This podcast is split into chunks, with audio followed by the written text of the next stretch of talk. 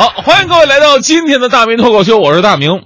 脱口秀开始呢，咱们先讲一个故事啊。话说在很久很久以前，有一个很有文化的木匠，因为七级木匠相当于中级知识分子，这 个手艺活啊，他想传承下去啊，于是呢，他教了一个徒弟。三年之后，这个徒弟出师了。不过这个徒弟啊，刚出师之后呢，是非常的骄傲，自认很自认为很了不起啊，就连师傅也不也不如自己。有一天呢，这徒弟没回家，这师傅呢做了一个会行走的木马，套在碾子上，哎，这木马自己在这行走。这徒弟回家之后啊，看见这个师傅坐的木马竟然会啊自己在那拉碾子，没想到师傅还有这么一手哈！木马怎么动的呀？电动的吗？那时候没电动啊。师傅在里边呢吗？师傅你出来吧，别装马了。不是，也是个真的马，真的木马呀。问问师傅吧，还不好意思。徒弟心想，这还不容易吗？自己做不出来，还不会照葫芦画瓢吗？于是呢，他偷偷拿这个尺啊，量那个木马的各个部件，照样做了一个。做出来之后啊，你看手艺还真不错，做出的是一模一样。但是这马呀不会自己动，百思不得其解。师傅那个是怎么能动的呢？我这怎么就动不了呢？憋得实在没招了，硬着头皮去问师傅。师傅就问他啊，你量了吗？他说量了。师傅又问了。你没良心吧？他一拍大腿，师傅您说的对呀，我没良心呐。谢谢啊。所以这事儿呢，告诉我们道理：这世界上有很多比获得利益更加重要的事儿，比如咱们胸口里边的这颗心。利益有很多，但是心只有一个。不要为了拿不完的利益，丢掉了唯一也是最珍贵的良心呢。说到这儿呢，咱们就得来说说这段时间大家伙一直特别关注的借贷宝裸贷的事儿哈。呃，借贷宝呢是一个小额贷款的平台，但是最近发现有人利用这个平台搞裸贷，就是说你想借钱的话可以，但是要手持身份证，拍一个裸照啊，前提是女的，男的话对不起没有这业务是吧？结果后来呢，这一大批裸照带着个人信息一下子就传出来了，引发了网民的热烈的关注啊，说看看有没有自己认识的人呢？是。这事儿恐慌到什么地步了呢？昨天我面试了一个来我们节目组实习的学生妹子啊，呃，我看这个妹子比较紧张，我就跟她套近，我说：“哎，哎，我看你挺面熟啊，我们是不是在哪见过呀？”结果那妹子腾的一下脸就红了，立马站起来拼命跟我解释：“不可能啊，我从来没有在网上借过钱，真的我没借过钱。”当时还把我造一愣，干什么玩意儿？说的好像看过似的。我是那种人吗？妹子放心，我没看过。其实大家伙儿呢也别好奇去找了，这个网传的十 G 的压缩包呢，我当时带着质疑的态度跟批判的眼光，我侧面的了解了一下，里面呢是几十个贷款人的真实的信息、身份证的正反面、裸照，还有被贷款方指定要求录制的，呃不可描述的视频，甚至还有公然提出。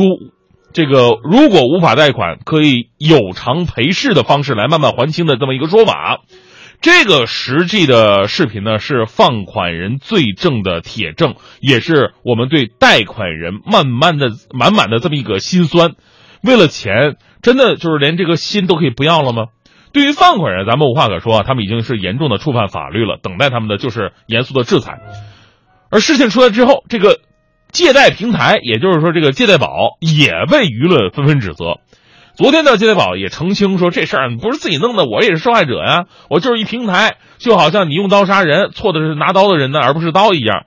而在事件当中啊，放款人可以通过其他的方式，比方说 QQ 啊、微信等聊天工具啊，商量好交易规则了，然后再通过我们这借贷宝啊这个平台来交易。我觉得您的话说的是没错。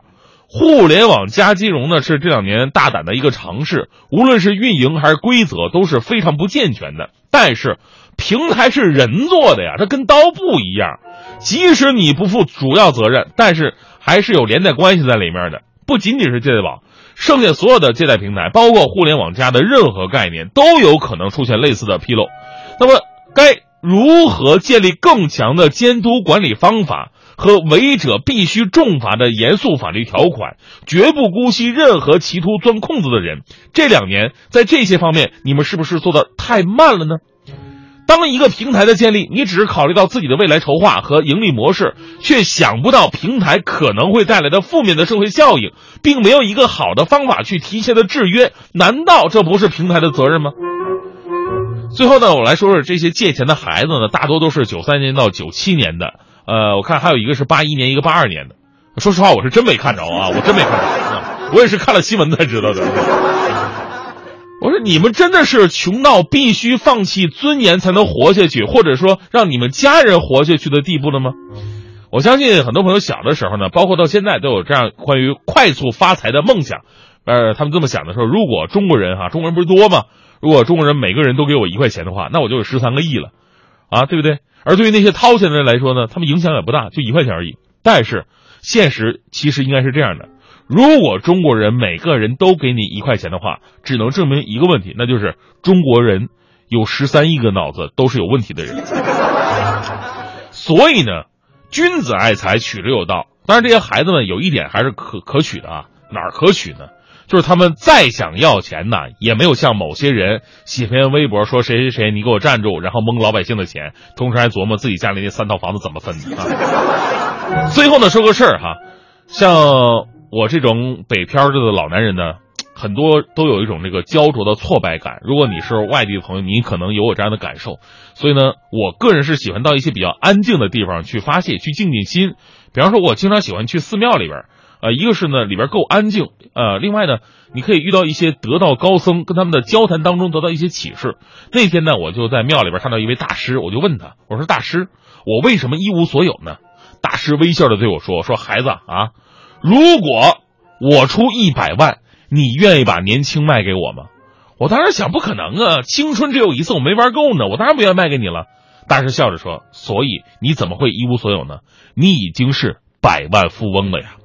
说实话，听完这句话，你是不是鸡皮疙瘩都起来了？当时我就有这种感觉。我说这句话对我现在人真的是影响太大了。我突然觉得人生其实是富有的，因为我还年轻、健康。我还有一点点的小聪明，这钱都是买不到的，所以我们每个人呢，其实都是百万富翁，这种正能量要传递下去。所以，大迪，大迪，你出来一下，大迪，来，哎，大迪，哎，咋了？因为我得教育教育你，你刚来北京啊，我也理解你过得不是那么的富裕，是吧？房租是不是可贵了？可不咋的。嗯，但是千万不要自暴不自弃，不要到那什么现在宝上啊！真的，其实你是一个富，我我问我我问你这么一个问题：如果我出一百万，你愿意把你的年轻卖给我吗？我愿意啊。我愿意。呃，你真想好了吗？我想好了。哎，我愿意。不是，哎，大明，你别走啊，大明。别打！你愿意，我还不愿意，我上哪给你弄那一百万去？